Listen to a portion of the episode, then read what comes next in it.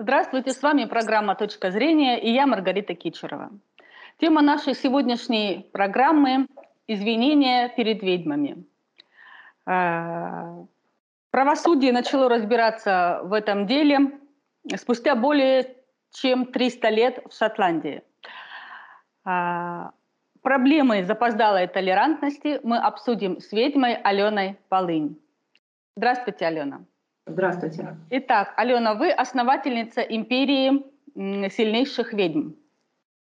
И не понаслышке знаете, что это такое.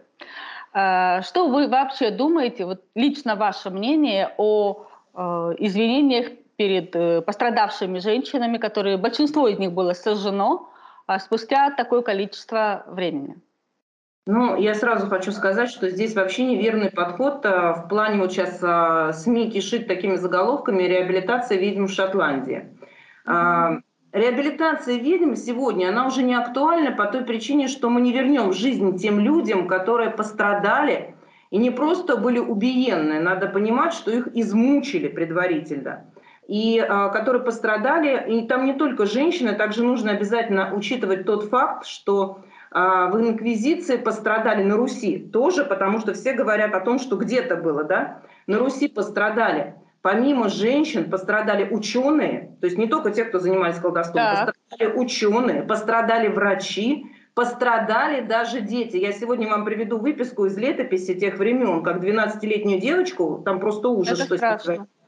Да, а, то есть а, был, и давайте называть вещи своими именами, это был геноцид геноцид а, красивых женщин, геноцид богатых людей, потому что имущество отходило в сторону религии, и а, геноцид, связанный с лучшими умами. Это было и на Руси, это было и в других странах. Господствующая религия уничтожала всех неугодных, считая их еретиками. То есть, mm-hmm. чтобы мы понимали, на сегодня это тот человек, который просто даже не соглашался с тем, что они говорят, или исповедовал другую религию, не господствующую mm-hmm. в данной местности, да, то его уничтожали жестоким способом. То есть над ним вначале издевались, а потом его убивали. И имущество, если у него такое имелось, оно уходило в пользу религиозной организации. Mm-hmm. Так вот, сегодня важно говорить о том, что нужно не ведьм реабилитировать, а нужно говорить о том, что государства сделали огромную, колоссальную ошибку, реабилитировав те организации, которые, в общем-то, занимались геноцидом. Да? Просто об этом никто не говорит.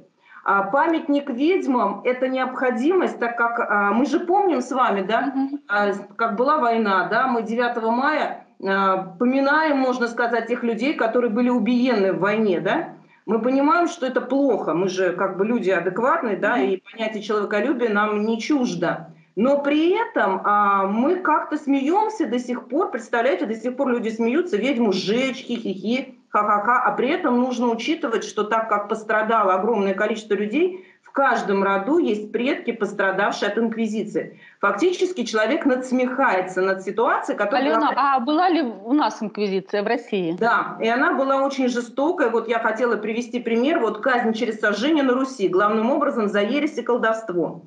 Тут было и соборное уложение за хулу на Бога, Богородицу, святых, крест Господний, за колдовство, за чародейство, за то, что держали в доме книги по астрологии, по науке, по естествознанию. Представляете? Уничтожались ученые, уничтожались врачи, как угодно. А?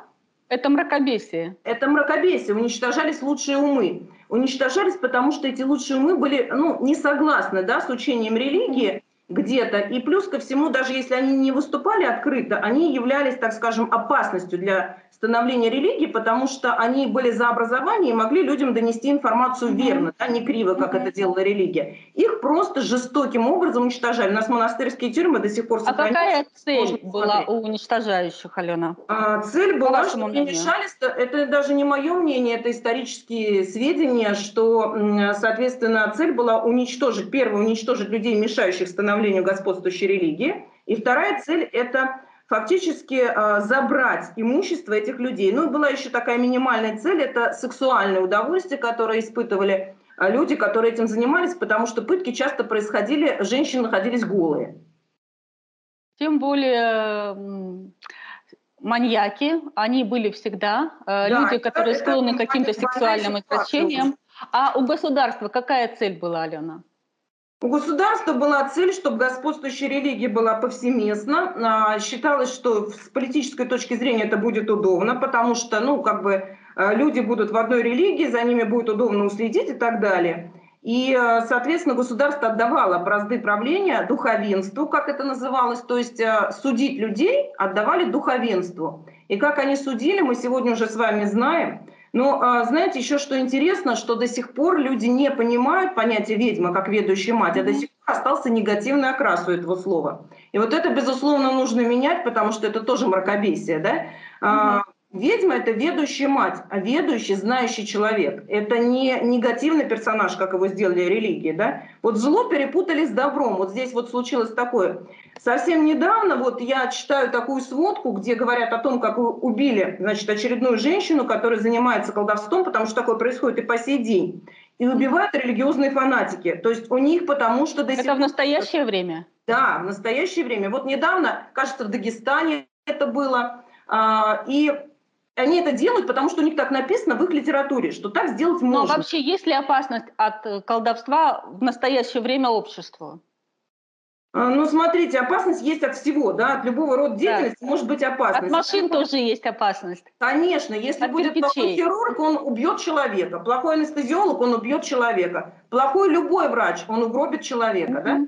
А, плохой художник продаст некачественную картину, да, и она будет не радовать, а будет наоборот. То есть все зависит от того, чем занимается человек. Здесь, конечно, есть опасность, что э, есть и минус, есть и плюс, да. То есть любое дело можно повернуть как в плюс, так и в минус. Это как ну, нож. Он может быть Конечно. Э, средством убийства, либо средством нарезки да, овощей. Да, ну вот я хотела обратить внимание, как раз вот в сводках, э, где вот убивают людей, там вот такой такой момент, значит, людей спрашивают про женщину, которую убили, что вот она занималась колдовством, и спрашивают, действительно ли она занималась колдовством. И люди говорят, никакой антиобщественной деятельностью она не занималась. То есть это подчеркивают СМИ. То есть они колдовство считают антиобщественной деятельностью. И mm-hmm. это очень плохо, потому что это не является противозаконным. И мне хочется, чтобы все-таки мы не в регрессию назад, туда, в mm-hmm. средневековье куда-то шли, а шли вперед и развивались, и понимали, что знание – это свет, а не тьма, да? Хотя в тьме тоже есть знания, но у нас просто есть тоже ассоциативный ряд, что свет – это хорошо, а тьма – это плохо. Все вот в тандеме дает нам общее знание. Общую картину. А насколько актуально колдовство сегодня и магия?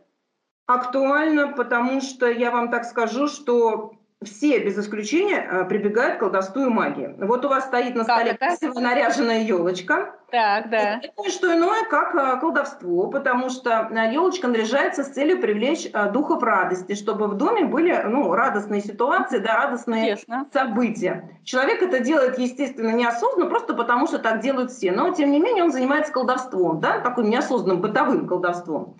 Поэтому а, занимаются все, вопрос просто профессионализма. Да? Есть любитель, есть профессионал. И, конечно, знания, которые есть в магии, они способны людям помогать. И причем помогать очень хорошо, помогать во многих ситуациях, в которых другие средства не помогут. Угу. Алена, можем ли мы брать опыт Шотландии э, в плане извинений Э, сейчас Россия может ли, скажем так, попробовать извиниться перед ведьмами? Насколько это возможно? Ну вот смотрите, в Шотландии предлагается, чтобы правительство извинилось перед ведьмами, вот насколько я знаю, да?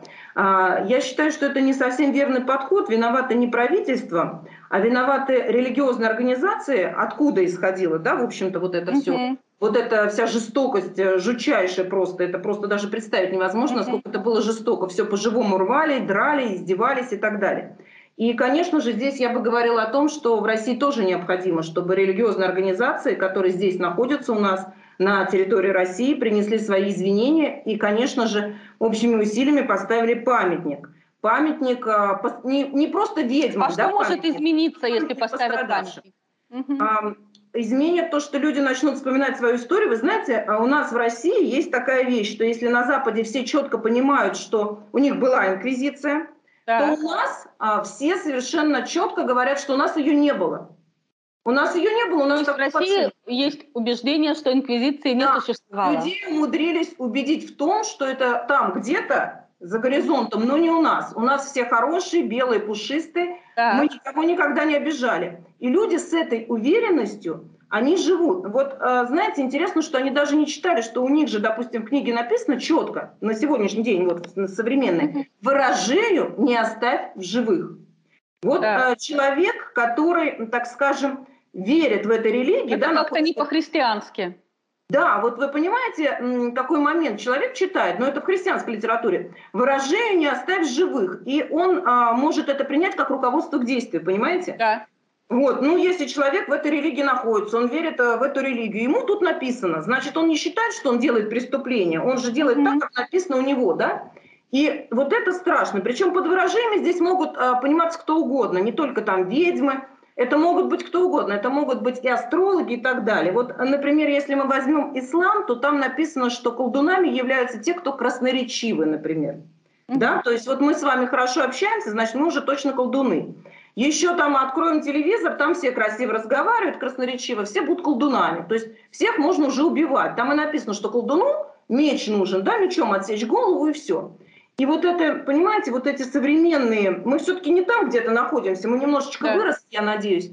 Такие вещи не должны находиться в доступе людей, да, где написано, что убивать, потому что любой призыв к убийству, я считаю, что это кощунственно. Кого бы то ни было, призывать к убийству, это, ну, это неправильно, да, мягко говоря. Mm-hmm. Это преступление против человечества. И поэтому мне думается, что будет памятник, и э, этот памятник, вот важно подчеркнуть, что он должен быть не только ведьмам убиенным, а всем измученным, религиозными организациями. И там должны подписаться все организации религиозные, что они приносят свои извинения. И тогда у людей начнется какое-то понимание, э, ну как бы право выбора, как он хочет, э, как он хочет дальше жить, во что он хочет дальше верить. Это важные факты, э, которые должны знать все о своей истории, о своем прошлом. А у нас на это закрываются глаза в России. Инквизиция – это прошлое или все-таки это может повториться? Это может Давай. повториться, это периодически повторяется путем того, что происходит убийство. А, Потому что мы как раз говорили о том, что э, выражение «не оставь живых», призыв да, к убийству. Призыв к убийству, а, самый это... Понимаете, а сейчас вот э, кто-то читает эту литературу, кто-то просто думает негативно, но боится, потому что есть еще государственный закон, что его посадят uh-huh. и не убивают, а кто-то не боится, идет и убивает. Вот вспомним историю во Франции, когда учителю за то, что он там рассказал про пророка Мухаммеда, просто отрезали голову, да? Это же вот отголоски тех древних, да, вот этих вещей, которых не убрали из книги. Угу. А, мы вспомним ситуацию, как вот недавно там а, колдунью или кого-то там убили, значит, в Дагестане. такие случаи постоянно повторяются. Просто это как-то не культивируется, не рассказывается об этом. Но сплошь и рядом. Мы возьмем социальную сеть, вот любую мою социальную сеть, ежедневно я получаю десятки сообщений от религиозных фанатиков, которые мне пишут «убить», «сжечь», «ненавижу». И еще очень интересный момент социального плана. А, когда кому-то говоришь, что ты ведьма, у человека возникает либо отвращение, либо насмешка. А, и вот у нас даже, я нахожусь в Ивантеевке, живу в Ивантеевке, и у нас общественная палата города Ивантеевки писала на меня в ФСБ, в прокуратуру, в полицию, что я являюсь опасной для общества, потому что я ведьма. И не, не исповедую господствующую религию. Понимаете как? А, и это сейчас в современном обществе. А ведьма это религия или профессия? А, ведьма вне религии, потому что религия придумана для простых людей, для управления массами. А ведьма – это о знании, да, о естественном знании, о, о природе, то есть знание о мироздании. И она, оно, конечно, исключает а, нахождение в какой-либо религии, да. И, конечно, есть понимание четкое, что люди не ну, не понимают, да, как и что. И для них до сих пор им кажется, что ведьма – это, знаете, как мне говорят, вы слуга сатаны, вы там да. дочь сатаны, вы там служите темным силам, ну, какую-то вот такую ерунду. Mm-hmm. То есть а, то, что придумали когда-то для них в Средневековье, эти вот религиозники, они до сих пор транслируют, потому что они не знают правды, они что знают, то, собственно, говорят, да, и у них вот это вот ненависть, и она такая очень активная ненависть, то есть, а, допустим, около строящегося моего дома рабочим подожгли бытовку, думая, что там находятся рабочие, они подперли бытовку, полили бензином и подожгли. А, знаете за что? За то, что они работают для ведьмы. То есть они пришли, пришли, сказали, что они пришли от батюшки, полюбопытствовать, что здесь происходит. Сказали, что никакой ведьмы на нашей земле не будет. И пришли, и вот такую вот гадость сделали. Хорошо, что людей в этот день, в ночь, точнее, это в ночь было сделано, в бытовке не были, не было. Но вы подумайте, Но это очень похоже как раз на преследование да. Это все делается с жестокостью. А когда я была в суде и судилась по причине того, что из Царицына, из зала Баженовский, меня с людьми, 70 человек было, выгнали по причине того, что я ведьма из оплаченного зала, а суд сказал, ну, мы знаем, чем вы занимаетесь. Мы знаем, а почему вы не собрались где-то дома? Зачем вы пошли в Царицыно? Я говорю, позвольте, я не нарушаю никакой закон. Я честный налогоплательщик, я оплатил этот зал. Почему я должна прятаться? Потому что, потому что я ведьма, мне сказали. Поэтому я должна прятаться. Ну, получается, ведьма – это профессия? Это и... профессия, это призвание, это жизнь. И человек этим живет, и когда, знаете, вот мне каждый раз, когда кто-то пишет «сжечь ведьму», меня колет так больно не потому, что это обо мне пишут, да, а mm-hmm. потому что я понимаю, что это они пишут и о своих предках, которых тоже пытали и мучили. Ну вот монастырские тюрьмы, они до сих пор сохранились здесь у нас, на Руси, как говорится. Mm-hmm. Они пишут о своих предках, предавая их память. Они пишут о моих предках, предавая их память. Понимаете, это просто кощунственно. Я понимаю, что этот человек, какой-то диванный король, невежественный, сидит, не знает и высмеивает целый пласт истории, где миллионы жизней, включая детей, загублены. Алена, а на ваш взгляд, возможно ли признание ведьмы как профессии в России? Это будет, это все равно произойдет рано или поздно. У нас сейчас идет 12-летний цикл перемен. Он начался с года крысы по китайскому календарю. Mm-hmm. И мы помним, как он начался тяжело в плане пандемии и так далее. Когда я предсказывала приход... Чуть позже я могу задать вам вопрос про пандемию. Да, конечно. Угу. И когда вот э, получается получилась такая ситуация, что я предсказала, что придут новые вирусы, журналисты смеялись, да. Но вот, э, к сожалению, так и произошло. И, э, конечно, начался цикл, 12-летний цикл перемены. Он изменит все, и образование, и экономику, и политику, все-все Да, кстати, Ален, вы предсказали э, приход э, ковида в Россию, предсказали потерю рабочих мест. А как вы это увидели? Вы знаете, а, я вижу картинками. То есть бывает, слышу голоса, которые мне рассказывают, ну, я знаю конкретно, кто мне это рассказывает, да, а, бывает, я вижу картинками какие-то ситуации, я об этом рассказываю. И, знаете, иногда даже страшно рассказывать то, что видишь, потому что uh-huh. не хочется быть плохим вестником, да, скажут, вот она там накаркала, да, там чего-то. Люди же не хотят понять, что в каких-то ситуациях они сами виноваты порой, да, то есть они спровоцировали ту или иную ситуацию. Ничто просто так не происходит, это провокация. Вот видите, как интересная какая ситуация. Сейчас люди сопротивляются QR-кодом, а, очень кричат об этом везде, да, очень там вот все плохо и так далее. Они видят только минусы, естественно, в этом, плюсов они никаких не видят. А, но если мы возьмем ситуацию прошлого, когда людям не разрешали даже думать иначе, как только вот а, в господствующей религии сказала, и за это не просто там заблокировали канал, да, а за это лишали жизни путем пыток.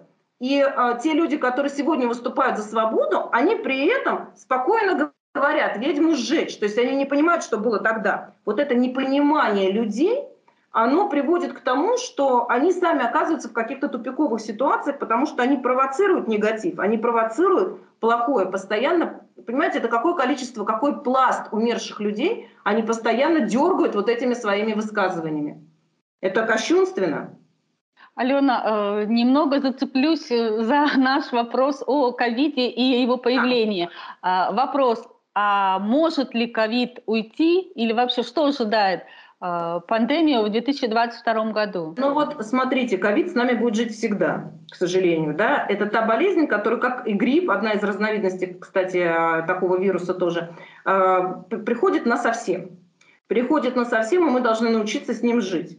Как с любой другой болезнью, с которой мы научились жить, мы уже знаем, там УРВИ, УРЗ, да, там mm-hmm. и так далее и научиться жить правильно, чтобы не было такой большой смертности, чтобы медицина шла вперед и знала, каким образом бороться с этим заболеванием.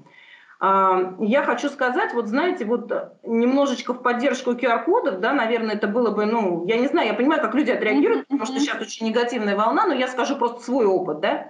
Я лежала в больнице в коммунарке. Большое спасибо врачам, потому что там были потрясающие врачи просто, и я горжусь за врачей российских в этой больнице, потому что они герои. И у меня, э, как и у других больных, над э, кушеткой висел QR-код. Я была, слава силам, не в тяжелом состоянии, но были люди тяжелые очень, которые не могли говорить. И благодаря этому QR-коду врач подходил, наводил телефон и считывал информацию об этом больном. И знал, что ему делать, как ему делать. Врач, э, не надо было больному все рассказывать. И ему листать талмуд с карточками. Mm-hmm. Да? Mm-hmm. Мгновенно заносилась информация. Это было очень удобно, и все больные, которые находились э, со мной в палате, говорили о том, что как замечательно, что изобрели так вот удобный такой вариант – вот, что врачи мгновенно э, так могут посмотреть. Причем раз э, в день был обход э, человека, который контролировал, как за нами следят. И вот этот контролирующий орган тоже наводил на QR-код, смотрел и тоже вносил свои поправки, если что-то не нравилось. Например, не нравилось, что одеяло не так лежит на больном, да, не такая подушка, плохо проветрена. Вносилась вся эта информация. И уже медбрат видел, да, тоже информацию, приходилось что-то делать. А есть в этом определенное удобство. Люди не понимают, что мир идет вперед, что много развивается. Когда нам вводили идентификационный номер налогоплательщика ННН, да, все тоже возмущались да. и кричали, какой ужас, нам какие-то коды присвоили там и так далее. Потом свыклись и стали с этим жить. Вы понимаете, мы можем отрицать паспорта, например, да, вот, э, знаете, ко мне пришла на прием одна женщина, ко мне в центр, и говорит, вы знаете, я уничтожила паспорт, чтобы меня никто не нашел потому что иначе меня поработят. На нас напали рептилоиды, представляете? То есть человек Может мне быть, это еще рассказывает... и чипирует. Да, человек мне это рассказывает на полном серьезе. Откуда это все идет? Потому что массово по э, ну, различные блогеры да, в социальных сетях, необразованные люди, которые не понимают, каким образом движется развитие э, в принципе, да, система, социальная система развития, они начинают агрессировать на ту или иную ситуацию. Да, много допущено ошибок, да, много там а, законов, которые я тоже не понимаю, или которые исполняются криво, да, там и так далее. Но есть те вещи, которые где-то где сыграют на минус, а где-то сыграют и на плюс. Но у нас люди видят только одну сторону медали, так же как вот, понимаете, что им сказали, то они и видят. Вот как с ведьмой, да, вот до сих пор в школе проходит произведение, я уже неоднократно об этом говорила, «Сороки ведьмы», где говорится о том, что ведьм сжигали на площади. Это детям в школе, они это читают. Разве такое сейчас в современном обществе возможно? Это пропаганда. Это совершенно четкая пропаганда, что ведьма – это плохо, магия – И никто плохо. не говорит о том, что это жестокая казнь. Что это жестокая казнь, и что люди, вы знаете, люди достолько были дикие. Вот если сейчас кто-то вот возьмется, начнет, откроет историю, поищет летописи, что когда казнили человека, я вам сейчас скажу ужасную вещь, когда казнили человека, и вот он висел там на виселице, приходили матери с грудными детьми у нас на Руси, и об его пот Вытирали ребенка грудного. Это считалось приметой, что он будет долго жить. Растаскивали части тела убиенных для того, чтобы на амулеты. Вы понимаете, до какой степени дикости это у нас доходило? Это я сейчас говорю, что было у нас, да? А мы думаем, что только где-то там за рубежом все было плохо, у нас все было хорошо. Нет, народ был диковат, реально диковат, очень сильно. Но мне страшно то, что сегодня этот дикий народ остался. Сейчас ведь мы живем в цивилизованном обществе. Конечно. И нужно как-то начинать образовываться, нужно как-то узнавать свою историю, свои корни, как это все было, а не просто кричать на каждом углу «ведьма зло, давайте ее сожгем». Вот, нужно развиваться, Ален. И у меня Конечно. вопрос. А как вы видите развитие России? Вы знаете, я совершенно четко убеждена, что эм, у нас очень много, мы топчемся на одном месте. И где-то отчасти в этом виноваты, конечно же, сами люди, потому что я неоднократно говорила о том, что мы с вами, да, вот общество, создаем ту социальную систему, а, в которой живем. Это энергетически так всегда происходит. И для нас важно, конечно, изменить подход и к образованию, прежде всего, и к медицине, прежде всего, потому что это то, что сейчас будет актуально. У нас совершенно, так скажем, не работает направление профилактическая медицина, да, то есть у нас mm-hmm. есть лечение, но нет профилактики в России вообще. Mm-hmm. И это очень большое упущение. У нас люди не знают, как вести профилактику. Вот знаете, даже после ковида выписывают, там пишут, какие таблетки пропить для разжижения крови, и на этом все. А то, что человеку нужно сдать анализы на показатели печеночные там и так далее, как сдавать, какие анализы крови, там, коагулограмму, дедимер и так далее, никто об этом вообще не говорит. Откуда простому человеку, необразованному в медицине, об этом знать? У нас совершенно упущена а, профилактика, полностью упущена всех заболеваний, в принципе, обучение детей с детства о том, как заботиться о своем организме. Это нет информации, к сожалению. И мне очень грустно, что вместо того, чтобы нам идти вперед и в школах развивать а, программное обеспечение, потому что за компьютерами, за интернетом будущее, это уже понятно, да? То есть дети должны обучаться а, программному обеспечению, интернету, да? различным там каким-то новым да, функционалу. У нас в молодости такого и не было в детстве моем, да. Вот, а, что дети должны изучать историю не криво написанную, а правдивую историю изучать. Ну, биологию, соответственно, тоже, литературу нашу, без сорок ведьм, естественно, да. Uh-huh. И, конечно же, медицину в плане, как помочь себе, а, понятие о своем организме более глубокое, да, вот эти все вещи нужно изучать. А у нас дают новые часы, э, где дают детям информацию религиозного толка. Мне кажется, религия – это интимное дело каждого. То есть если человек хочет для себя, принимает решение находиться в той или иной религии или в том, изучать то или иное учение да, мифологическое, это его личный выбор. Это не должно быть массово в школе, потому что э, мы таким образом забираем часы от образования, которое действительно понадобится светскому государству от понятия свет. Mm-hmm. Мне хочется, чтобы все-таки дети, дети, ну это наше будущее, да, а, они были образованные, да, и сегодня есть очень хорошая, кстати, тенденция, что очень много творческих людей появилось. Какое-то время их не было, а, очень долго их было очень мало. А сейчас их огромное количество. Мы видим а, даже вот, ну, открытие любой социальной сети, мы видим, как они выставляют свои работы. Работы там и куклы, и картины, и там все что угодно. Такие вещи придумывают, что даже, ну вообще даже не думаешь, как вообще такое придумали, да? очень много новых изобретений в творчестве. Творчество развивается действительно очень большим темпом, и это говорит о том, что образное мышление человека, потому что творчество с образным мышлением связано, оно развивается, это хорошо. Но, к сожалению, есть и слабые звенья, да, и вот когда тоже, когда пандемия началась, переводили всех на образование, да, дистанционно, и очень многие мамы, большинство мам кричали, детей лишают образования, какой ужас, какой кошмар. Страшно то, что они боялись не за здоровье детей, Потому да. что когда как, а какой-то вирус, мы же хотим уберечься, правильно, уберечь своих детей, мы их наоборот прячем как бы, да? А они хотели их выкинуть в общество, чтобы он только учился, но при этом мог бы заболеть. Да? Вот это вот удивительная вещь, как родители мыслили, что детей хотят лишить образования. Вот я считаю, мое личное мнение, что образование на расстоянии, образование компьютерное через компьютер – оно намного качественнее образования сейчас в современных, обычных, я подчеркиваю, обычных школах, не каких-то платных, да. Но большинство людей, средний и низкий класс, вводят детей все-таки в обычные школы. В этих школах нет образования. Вот ну, нужно правде в глаза смотреть.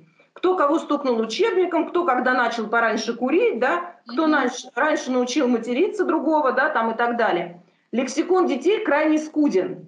А они идут из школы как дикие ребята, знаете, вот как будто это идут обезьянки какие-то, а не дети. Угу. Но родители стремятся их туда засунуть, понимаете? И даже юристы выступали за то, то есть пытались как-то поддержать данное веяние, что надо обязательно образование такое, чтобы оно было вот, вот именно в школе, да? То есть люди не готовы к чему-то новому. Это очень стоприт все процессы. Я за то, чтобы образование было виртуальное и качественное, чтобы была дополнительная литература у ребенка, чтобы был выбор, да, чтобы человек изучая какой-то материал, если ему интересно, допустим, кому-то алгебра интересна, кому-то тригеометрия, да, чтобы он взял дополнительную литературу и почитал, и у него была дополнительная сессия с учителем по интернету. Это очень хорошо. Угу. Алена, и последний вопрос. Э, так как у нас эфир в преддверии Нового года, э, конечно же, всем интересно, каким, по-вашему, будет 2022 год, и, э, если можно, ваши рекомендации, как его встретить. Да, значит, ну, 22 год у нас будет помягче, чем 21, потому что нумерология его более мягкая. Когда в году одни двойки, это говорит о том, что нумерология более мягкая с единичкой. Мы все время в таком движении, в темпе, да, и много событий таких жестких достаточно происходит. Двоечка более мягкие события. Вот, а, значит, этот год год тигра. А, сам год тигра придет 1 февраля по восточному календарю, поэтому весь январь мы еще живем с быком. Вот. Но нумерология года уже сменится. Год достаточно спокойный. Опасный он будет только для тех, кто родился в год тигра. Почему? Потому что раз в 12 лет хозяин года возвращается и спрашивает со своих подопечных, что вы делали 12 лет. Поэтому тигрятам стоит задуматься, что они делали эти 12 лет. Вот. А для всех остальных мой главный совет а, не сопротивляться нововведениям. Почему? Потому что тигр это хищник, он не приемлет жертв, он не приемлет людей с позиции «я хочу, как было по-старому». Я, вот знаете, что меня всегда смешит? Я хочу, как было в Советском Союзе. Вот я не хочу вперед, я хочу туда-назад. Вот, вот таких людей, конечно, будет очень сильно крутить этот год. А те, кто действительно захотят каких-то новых видений и роста, очень много возможностей будет в этом году. Очень много. И их только дурак не, не увидит, как говорится, потому что прям будут волны возможностей, таких прям одна за другой, идей, возможностей и так далее. А, все города будут идти в динамичном развитии. Очень преобладать будет женское начало. А, начало именно женщины-матери. Да? Те, кто не могли вот предыдущие года родить, а, в этом году могут вполне это сделать. Да? А, значит, э, что касается пар, кто были одиноки, в этом году встретят своего спутника. Да? Это, то есть очень такой положительный год в этом смысле. Но не без немножечко минусов. Каких минусов? Будут конфликты. А, конфликты на почве раздела территорий, конфликты будут э, такие ближе к военным, это будет. Тигр, он как бы хищник, он свою территорию отстаивает, да. Январь он более мягкий такой по своей структуре, потому что еще продолжается год быка, но при этом еще э, двоечки, да, там есть. А когда тигр вступит с 1 февраля в свои права, он более такой, так скажем, начнется раздел территории. Я говорю, главное оказаться в нужном месте в нужный час, то есть присматриваться к этому новому, да, и быть на волне, а не под волной.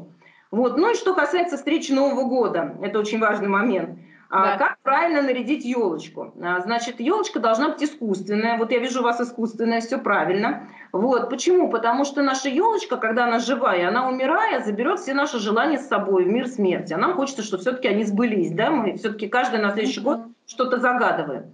А елочка, берем игрушку, которая символизирует для нас что-то. Ну, например, домик символизирует покупку жилья, машина – покупка автомобиля, шарики, кстати, э, символизируют а, богатство, золотые шарики, например. Угу. Вот, значит, мы э, целуем нашу игрушечку, даем ей задание, что должно сбыться в следующем году, вешаем на елочку. А елочка имеет форму пирамиды, она транслирует во внешний мир все, что мы хотим, чтобы все это сбылось. Ну и, конечно, не надо Новый год встречать а, в излишестве пьяным, да, потому что все-таки это переходный этап, мы переходим в новую числовую матрицу. И если вы ее перейдете в состояние нетрезвым, некрасивым, да, угу. почему мы на праздники всегда наряжаемся, чтобы радость привлечь? Если мы перейдем в таком негативном состоянии, то и весь год будет у нас за минусом. Все-таки хочется, чтобы он был за плюсом. Я желаю всем, чтобы он был хорошим для каждого. Спасибо, Алена. На этом наша программа подошла к концу. С вами была Маргарита Кичерова и основательница империи сильнейших ведьм Алена Полынь. Всего доброго.